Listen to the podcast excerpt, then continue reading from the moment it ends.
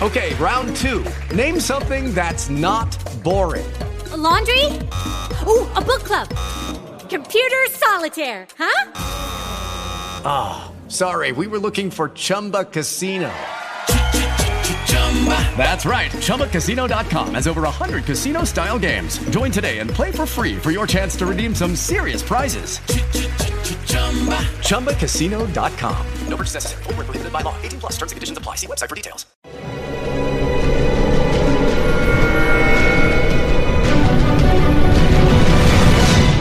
Documental.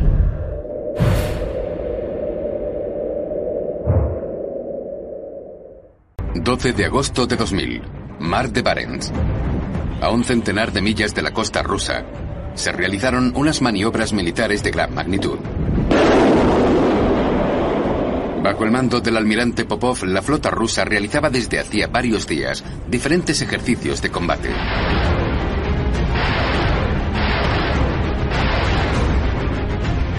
En un radio de 22 millas, parte de la flota rusa se había desplegado incluido el acorazado nuclear Pierre Legrand.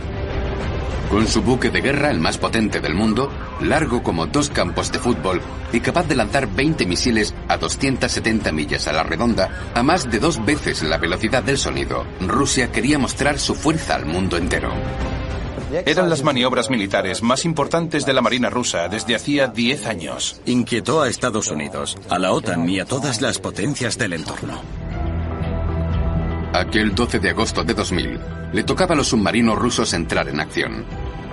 Entre los 10 presentes bajo la superficie del agua estaba la joya de la flota rusa. Su nombre, K-141, también llamado Kursk.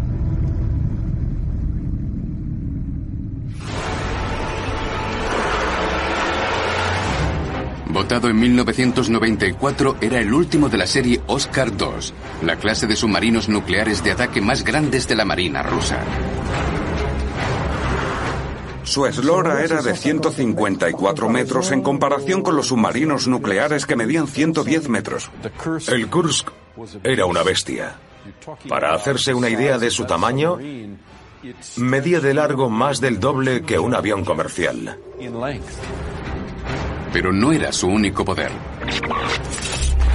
Igor Kurdin es ex capitán de la Armada rusa y para él, el Kursk estaba programado para ser el arma definitiva en tiempo de guerra. Este submarino fue apodado el asesino de portaaviones por los países de la OTAN. Estaba destinado a espiar a los portaaviones de un potencial adversario a fin de destruirlos en caso de amenaza o de que estallara la Tercera Guerra Mundial. Para ello, el Kursk contaba con dos filas de 12 tubos lanzamisiles con capacidad para disparar 24 misiles simultáneamente.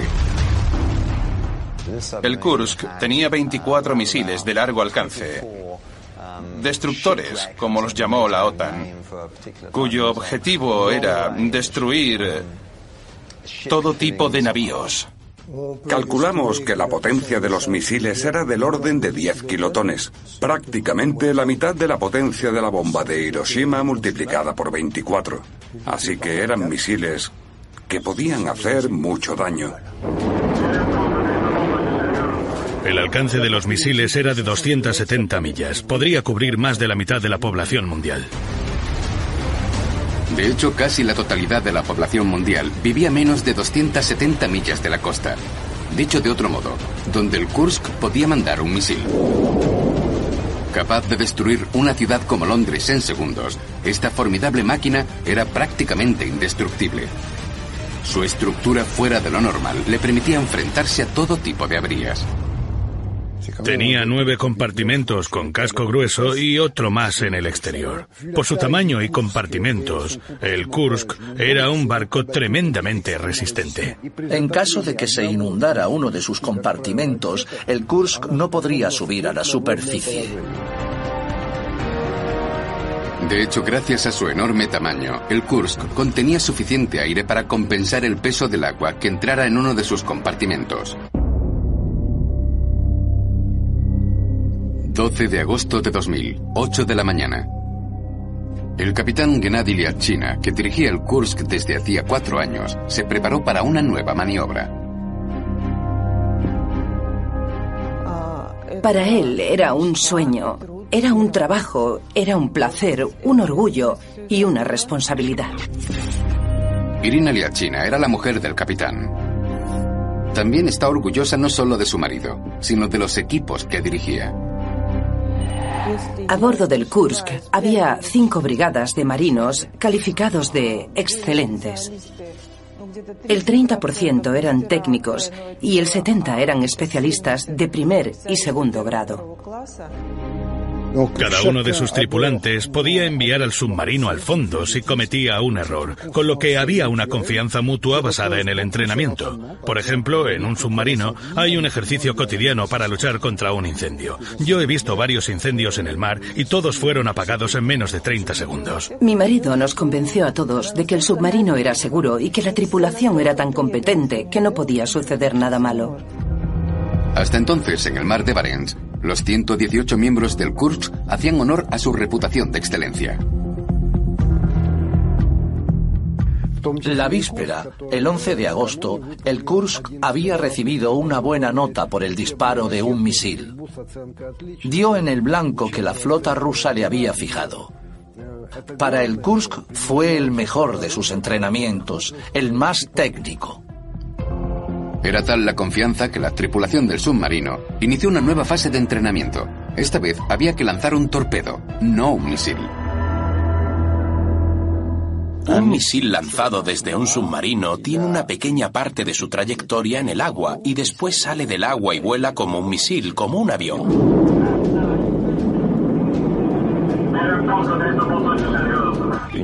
Un torpedo permanece a lo largo de toda su trayectoria en el agua. El torpedo sería el equivalente al Colt de un cowboy, es decir, un arma de defensa inmediata. 8.51 horas. Se dio la orden de cargar un torpedo tipo 65-76 en el tubo número 4.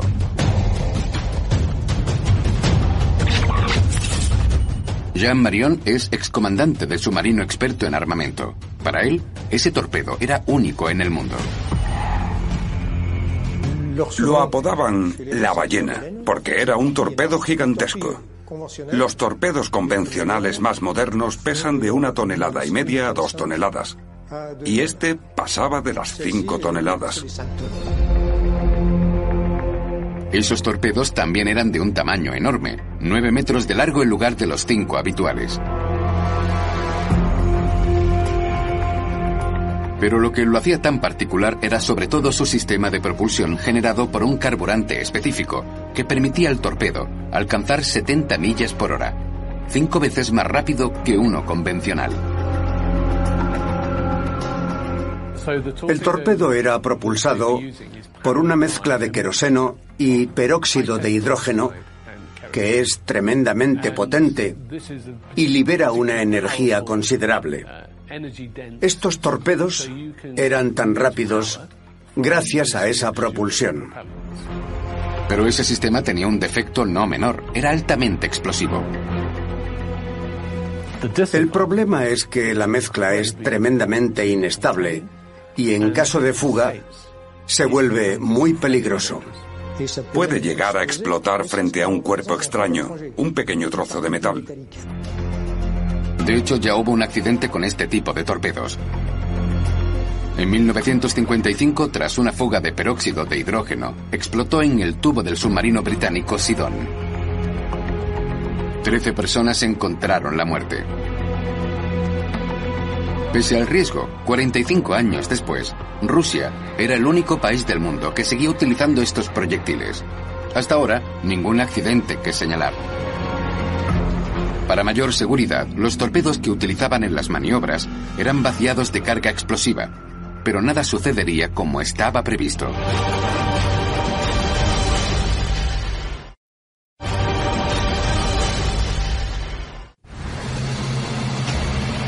Once 17 horas del 12 de agosto de 2000, casi dos horas después del inicio de las maniobras, el disparo era inminente. El capitán Yachina llegó al PCNO, puesto de control de la navegación y de las operaciones. El centro de mando situado en el segundo compartimento del submarino. Había que reducir la velocidad a 6 nudos, 11 kilómetros por hora, y proceder a fijar el blanco. Una vez fijado el blanco, el Kursk se situó a una profundidad de 18 metros. En el primer compartimento, los siete tripulantes presentes aseguraron el cierre de la compuerta interior del lanzamisiles para proceder al disparo. Tiene una pesada compuerta que se cierra con una rueda, se llena el tubo de agua y se equilibra la presión. Esa compuerta permite establecer una conexión informática entre el torpedo y los ordenadores a bordo del submarino. Eso permite transferir todos los datos para el disparo. Esa compuerta interior tendría su importancia en el destino trágico del submarino, porque sirve de protección en caso de incendio o de explosión en el tubo. Con un grosor de 30 milímetros, permite expulsar la explosión al exterior del submarino. Pero aquel día, en el momento de cerrar la compuerta, no se cerró la conexión, la compuerta no se cerró correctamente. Aunque intentaron solucionar el problema, los siete tripulantes no sospechaban que en realidad el propio torpedo amenazaba toda la nave. De hecho, una vez colocado en el tubo, el torpedo tuvo una fuga del carburante altamente explosivo. Una junta de estanqueidad sería el origen del problema. Las juntas, que debían cambiarse cada dos años porque se deterioran y se corroen por la mezcla extremadamente peligrosa, no se habían cambiado desde hacía cinco o seis años.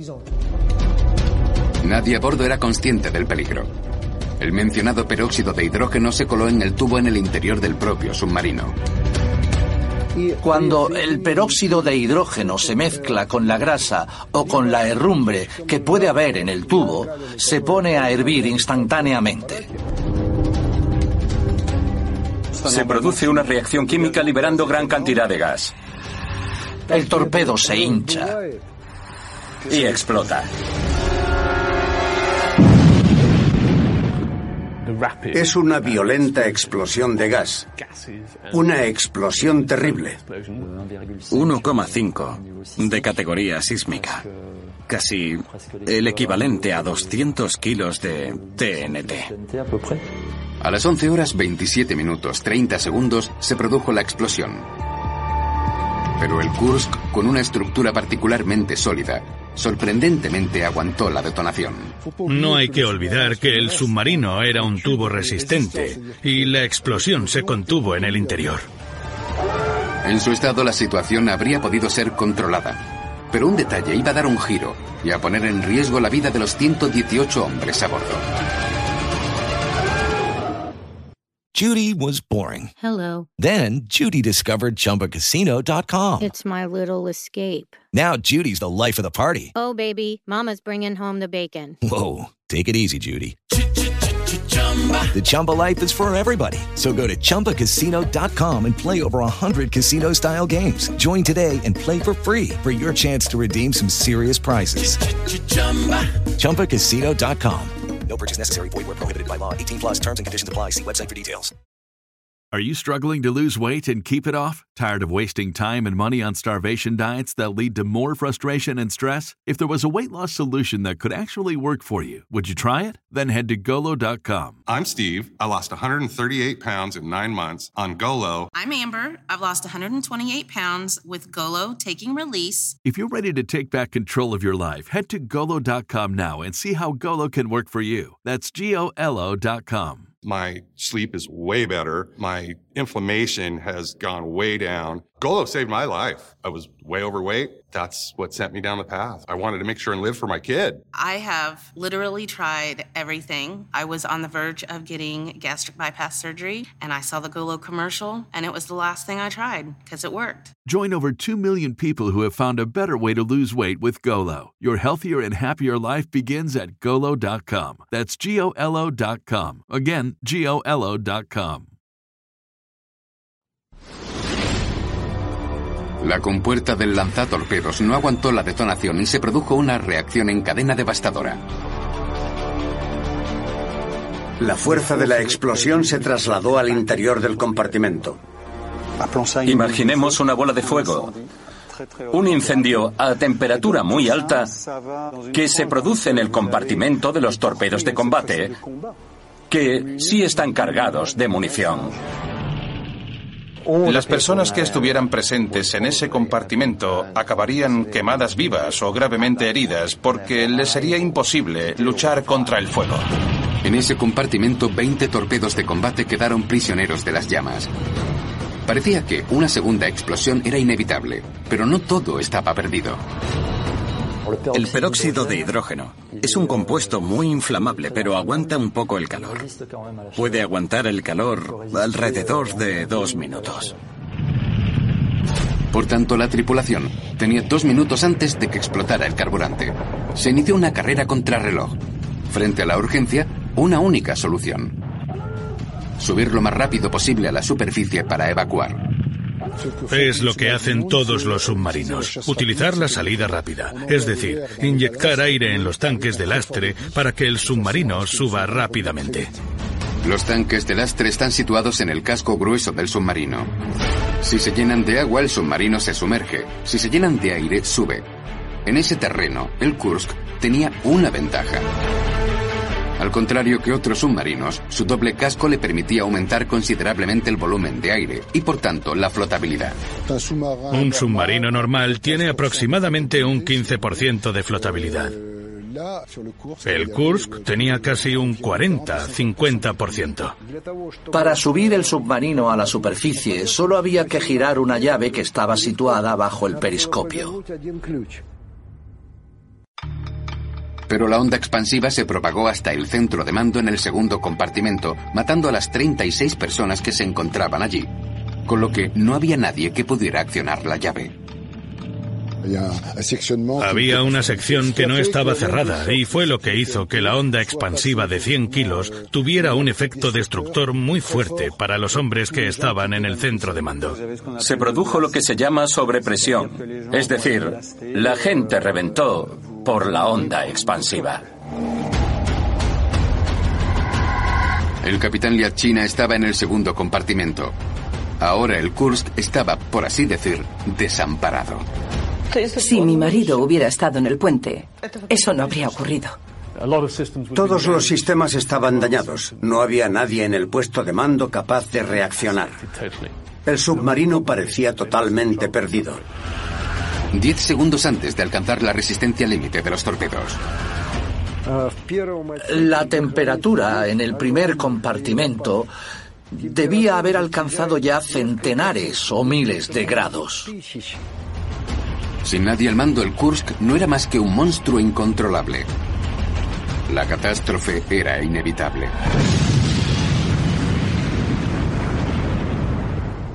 Los pirotécnicos lo llaman efecto por simpatía. Todas las cargas cercanas se ponen a explotar. La explosión a bordo del Kursk fue tan potente, hablamos de varias toneladas de explosivos, que fue captada por los aparatos sísmicos de algunos países. La onda expansiva fue mil veces más fuerte que la primera explosión. Medida por expertos, su potencia fue de un terremoto de 3,5 en la escala Richter. Casi todo lo que había a bordo del Kursk quedó destruido. Lo arrasó todo en el submarino. Un submarino es pequeño. Y además de eso, la onda expansiva hizo destrozos porque rebotó en la pared. Bajo la superficie del mar de Barents, el Kursk se quemaba desde el interior. Y lo peor era que el submarino ruso llevaba a bordo dos reactores nucleares. Si la integridad del reactor estaba comprometida, sería absolutamente incontrolable y nos encontraríamos con una situación como la de Fukushima. Tiene un aislamiento extremadamente seguro. El reactor nuclear está en un recinto con compuertas de casi un metro de grosor y cámara. El reactor nuclear Kursk tenía además un revestimiento de titanio. Un revestimiento que permitía que el recinto de los reactores resistiera una fuerza de 50 G, es decir, 15 veces la potencia de despegue de un cohete. Pero frente a esa terrible explosión, ¿sus paredes eran lo bastante resistentes para evitar una catástrofe nuclear? Era un búnker muy resistente que aguantó la explosión. Se dañó, pero aguantó, con lo que el accidente del submarino no se transformó en un desastre nuclear. Por increíble que pueda parecer, pese a la potencia de la detonación, el recinto del reactor aguantó bien protegiendo así toda la popa del submarino. Pero el casco de proa estaba gravemente dañado. Un agujero de unos 2 metros cuadrados permitió que entraran 90.000 litros de agua por segundo en el interior, como llenar una piscina olímpica en 6 segundos. Como en un canal de agua se abrió la compuerta y el submarino se inundó. Fue la muerte del submarino, fue catastrófico. Entonces el submarino quedó totalmente fuera de control y cayó al fondo del mar. Era el final. A las 11.32 horas, la joya de la flota rusa estaba en el fondo del mar a 108 metros de profundidad.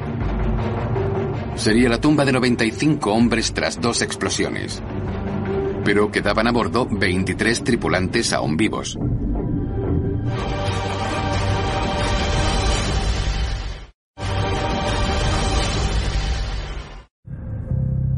Lastrados por 18.000 toneladas de acero, los 23 supervivientes a las dos explosiones del Kursk dependían de ellos mismos. En la superficie nadie se preocupó por su suerte, porque no sabían el drama que se había desarrollado. Desde el barco oyeron una explosión, pero no supieron qué era, no pudieron reconocerlo.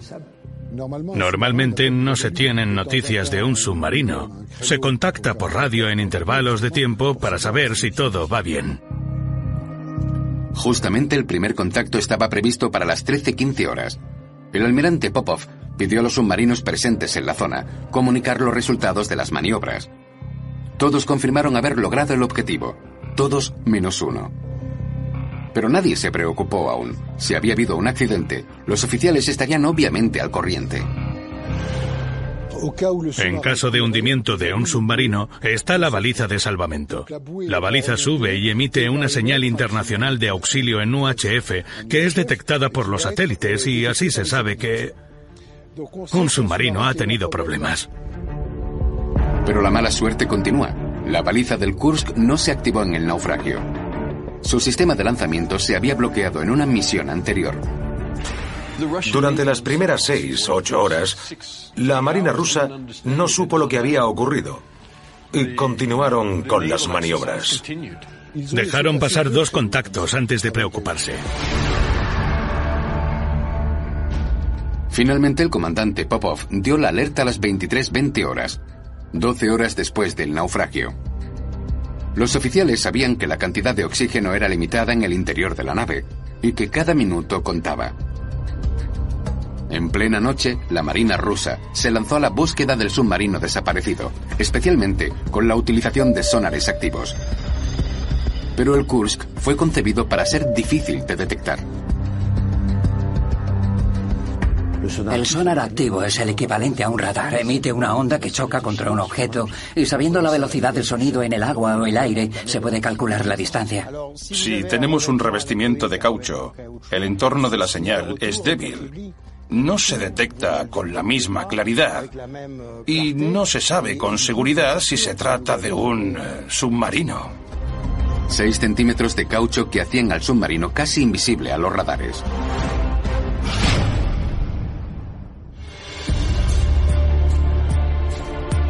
Domingo 13 de agosto.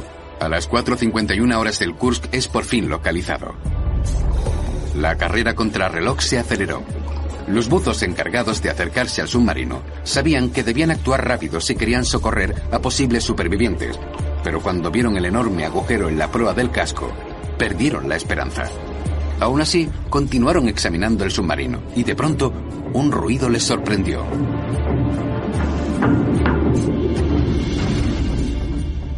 Los primeros buzos que bajaron oyeron los golpes. Era probable que fueran supervivientes. Era difícil imaginar que alguien hubiera podido sobrevivir excepto los marineros en los camarotes, pero sí, sobrevivieron. Era casi un milagro, gracias al constructor, que la popa hubiera podido aguantar.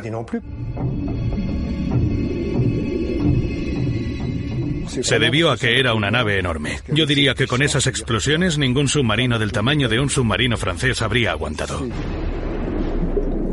Teóricamente, los recursos a bordo permitían a la tripulación mantenerse al menos cinco días. Pero había un problema, porque los golpes que oyeron indicaban en Morse las palabras SOS y agua. No había ninguna duda. Los supervivientes estaban a punto de ahogarse. En la superficie nadie lo sabía. En el interior del Kursk habían pasado ya 18 horas tras la segunda explosión. 18 horas durante las cuales los tripulantes, refugiados en el último compartimento del submarino, luchaban por seguir con vida. Había 23 personas. El teniente Dmitry Kolesnikov fue el que tomó el mando. No sabían lo que ocurría en la parte delantera del submarino. En el interior había un silencio absoluto, no funcionaba nada. La temperatura comenzó a bajar porque en el exterior era de 4 o 5 grados. Esa era la situación. Una situación en la que el barco estaba perdido. ¿Podían salvarse? Sobre sus cabezas tenían la mejor opción para sobrevivir, una esclusa de escape individual. El submarino tenía dos esclusas de escape de 80 centímetros de ancho por 2 metros de alto que permitían entrar a un individuo con un traje de escape y subir a la superficie. Esa técnica de escape de emergencia requiere de un adiestramiento intensivo, como muestra este vídeo de unos ejercicios militares. El hombre que entra en la esclusa espera a que se equilibre la presión interior con la exterior. Cuando se equilibra, la escotilla exterior se abre automáticamente. Entra el agua y la persona que está dentro de la esclusa sube como una burbuja. La inmersión máxima a la que se ha llegado es de 135 metros. La persona pierde sus tímpanos, pero continúa viva. En este tipo de evacuación, se sube a la superficie a 80 kilómetros por hora, lo que puede resultar fatal en caso de malas condiciones físicas. Los supervivientes del Kursk conocían los riesgos de este tipo de evacuación y por eso no optaron por esa solución. Todo tripulante de submarino se ha enfrentado a este tipo de situaciones durante los ejercicios, pero lo hacían en un entorno controlado y no es lo mismo hacerlo en la oscuridad y en un estado de gran tensión. Estaban a oscuras y obviamente no era fácil. Pero sobre todo, si el traje se desgarra, la muerte es segura durante el ascenso. Pero sobre todo, estaban convencidos de que pronto los rescatarían. Oían todos los ruidos del exterior y a los barcos de rescate que estaban en la superficie. No había ningún motivo para salir al mar. Estaban convencidos de que los servicios de rescate rusos acudirían en su ayuda. Una decisión que tendría graves consecuencias, aunque en ese momento en la superficie los equipos de rescate se estaban organizando.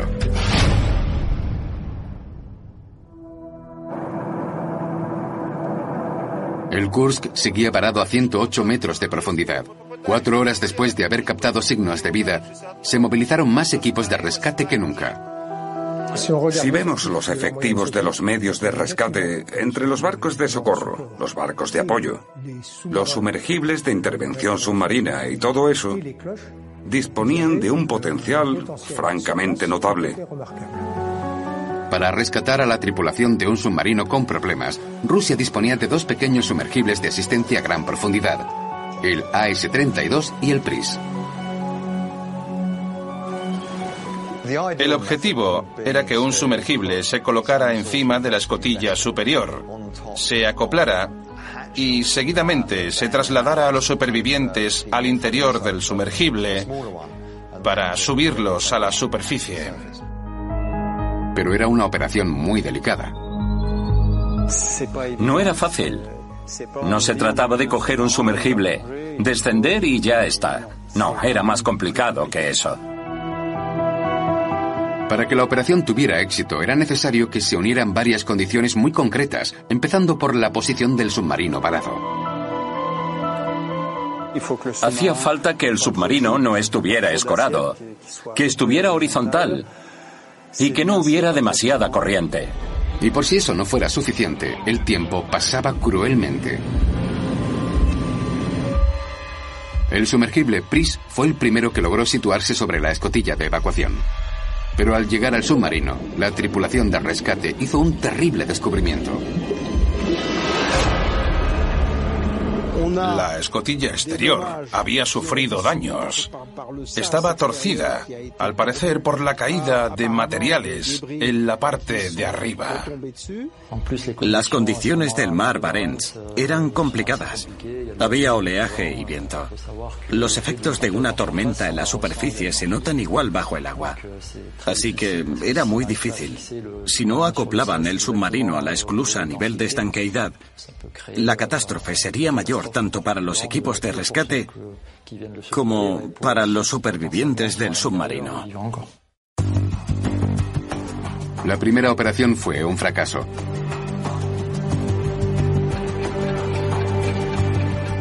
Mientras se organizaba un nuevo equipo de rescate, las familias de los tripulantes no sabían nada.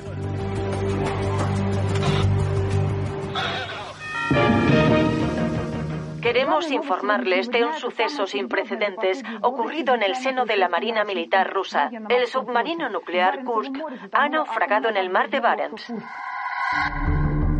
La tarde del 14 de agosto de 2000, el naufragio del Kursk llegó a los medios rusos. Los primeros días nadie nos dijo nada. El lunes fui al trabajo, como de costumbre, y vi en el informativo de televisión que el Kursk se había hundido y estaba varado en el fondo del mar. La noticia corrió rápidamente por todo el mundo, con informaciones a menudo imprecisas. Es una cuenta atrás terrible para los 100 tripulantes rusos prisioneros a bordo del submarino nuclear Kursk. Este es el submarino que se encuentra en el fondo del mar. Durante los próximos 45 minutos hablaremos de la operación de rescate. Al parecer, los rusos tienen problemas a causa de fuertes corrientes. Los medios de comunicación se dedicaron al tema y estaban casi al corriente de todo lo que ocurría y de lo que se estaba haciendo. David Russell es comandante en jefe de la Royal Navy, la Marina Británica. Desde el anuncio de la tragedia ofreció su ayuda a las autoridades rusas porque disponía del sumergible más sofisticado del mundo, el LR-5. El LR-5 es un sumergible de pequeño tamaño con capacidad para rescatar de 12 a 14 personas. Utiliza un sellado alrededor de la escotilla de escape superior y se acopla. Y con un sistema de compartimentos estancos saca el agua entre las dos naves. Otra ventaja de importancia, el LR-5 es capaz de funcionar con olas de 5 metros y una visibilidad muy reducida. El LR-5 era el mejor vehículo para esta operación. Había grandes posibilidades de éxito. Tras varios días de planificación, David Russell cargó el LR-5 en un avión de carga y puso rumbo a Rusia, pero de pronto recibió una llamada imprevista. El plan inicial era volar hasta Murmansk y luego cargar el LR-5 junto con mi equipo en un carguero para ir a la zona del accidente. Pero el plan se canceló porque, en cuanto entramos en el espacio aéreo ruso, nos prohibieron la entrada. La razón era simple. Los rusos no necesitaban ayuda exterior. Los medios de salvamento que podrían cambiar la situación no existen. Los nuestros son mejores. Pueden creer en mi palabra. Posiblemente fue solo una cuestión de orgullo. La Marina rusa quería demostrar que era capaz de socorrer ella sola a sus tripulantes y se preguntaron, ¿por qué aceptar ayuda si podemos hacerlo nosotros? La Marina rusa estaba convencida de tener controlada la situación, pero la realidad era otra.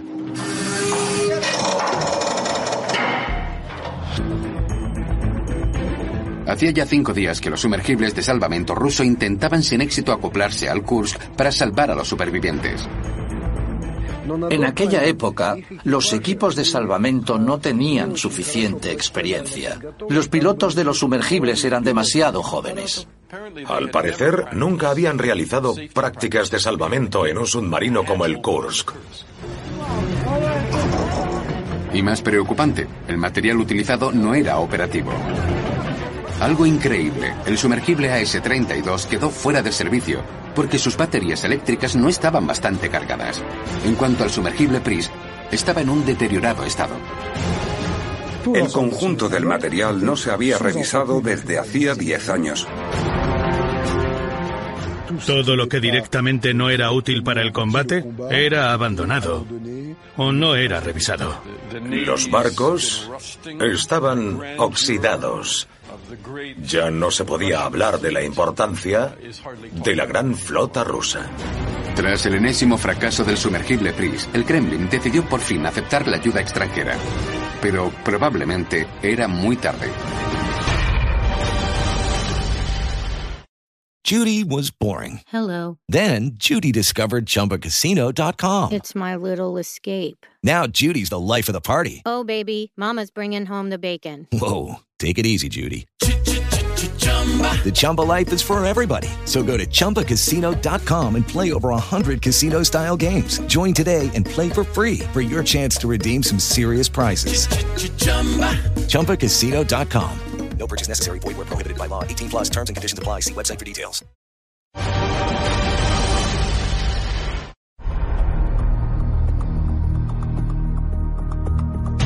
Ocho días después del inicio de las operaciones, el equipo anglo-noruego dirigido por David Russell llegó por fin al lugar. Era la última oportunidad. El buzo Anthony Scott fue el primero en descender. El equipo de socorro me dio las pautas a seguir. Debía golpear sobre una pieza metálica y parar un momento para escuchar. Después de golpear el casco me acerqué para ver si oía algún ruido proveniente del submarino. Cuatro golpes cuatro veces.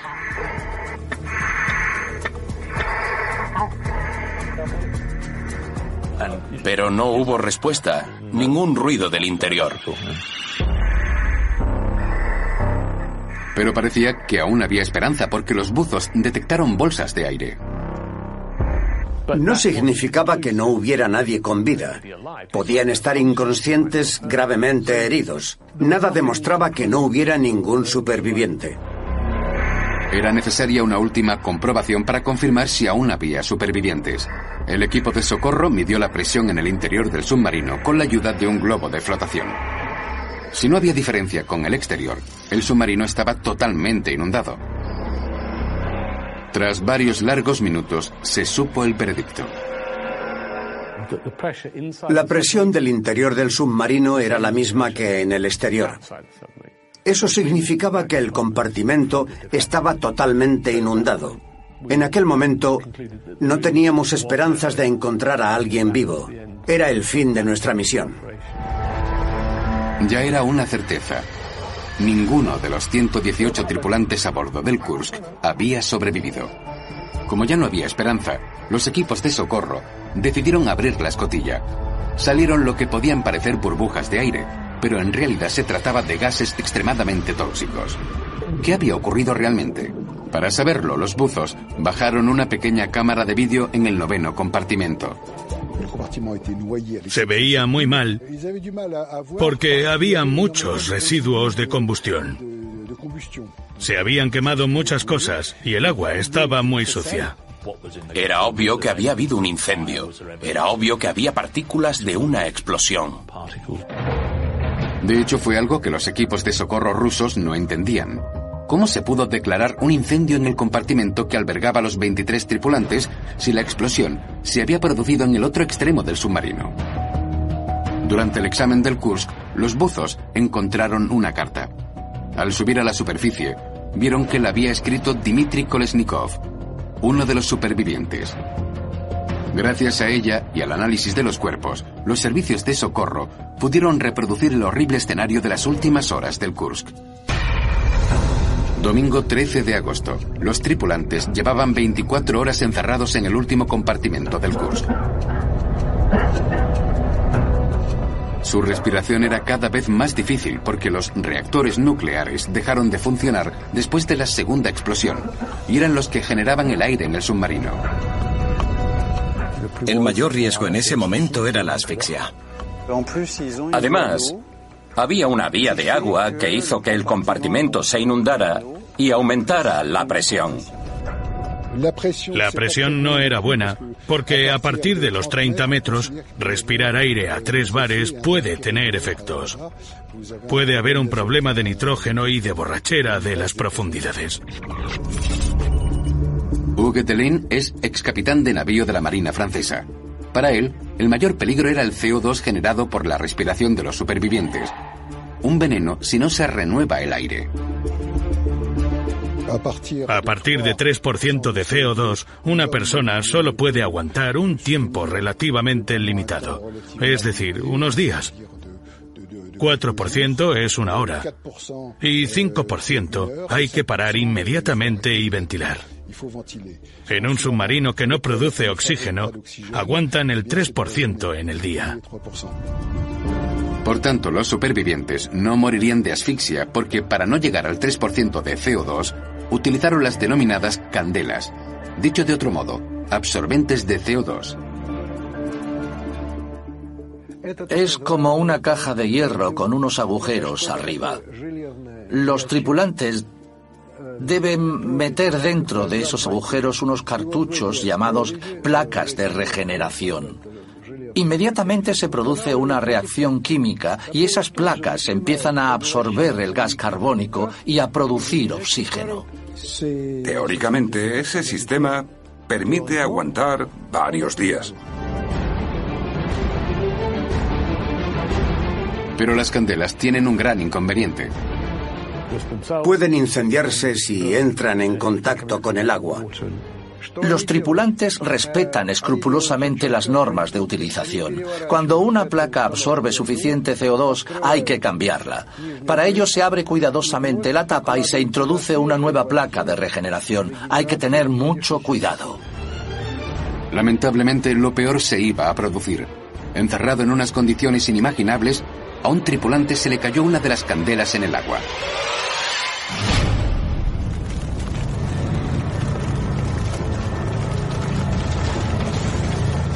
Se produjo un incendio que absorbió todo el oxígeno. Se produjo una segunda catástrofe. Atrapados, los 23 hombres se ahogaron rápidamente. Su suerte estaba definitivamente echada. El 20 de agosto de 2000, lo que el mundo temía se hizo oficial. No hubo ningún superviviente. 118 hombres murieron a bordo de un submarino descontrolado.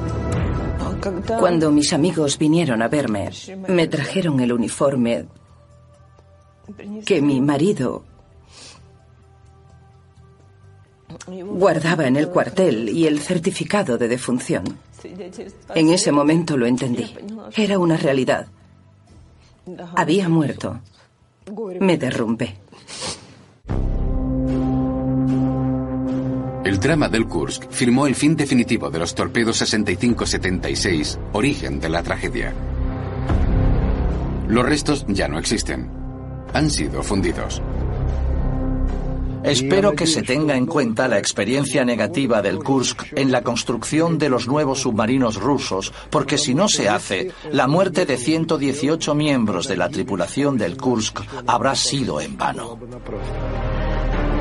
Actualmente del Kursk no queda más que la pequeña torreta superior, la vela expuesta en la pequeña ciudad de Murmansk, donde fue matriculado el submarino. Aún hoy hay muchas preguntas y varias teorías de complot contrarias a la tesis oficial. Una única certeza. El 12 de agosto de 2000, el hundimiento del submarino condenó a muerte a 118 hombres, la mayoría con menos de 30 años. Una tragedia fuera de lo normal. Una catástrofe fuera de control.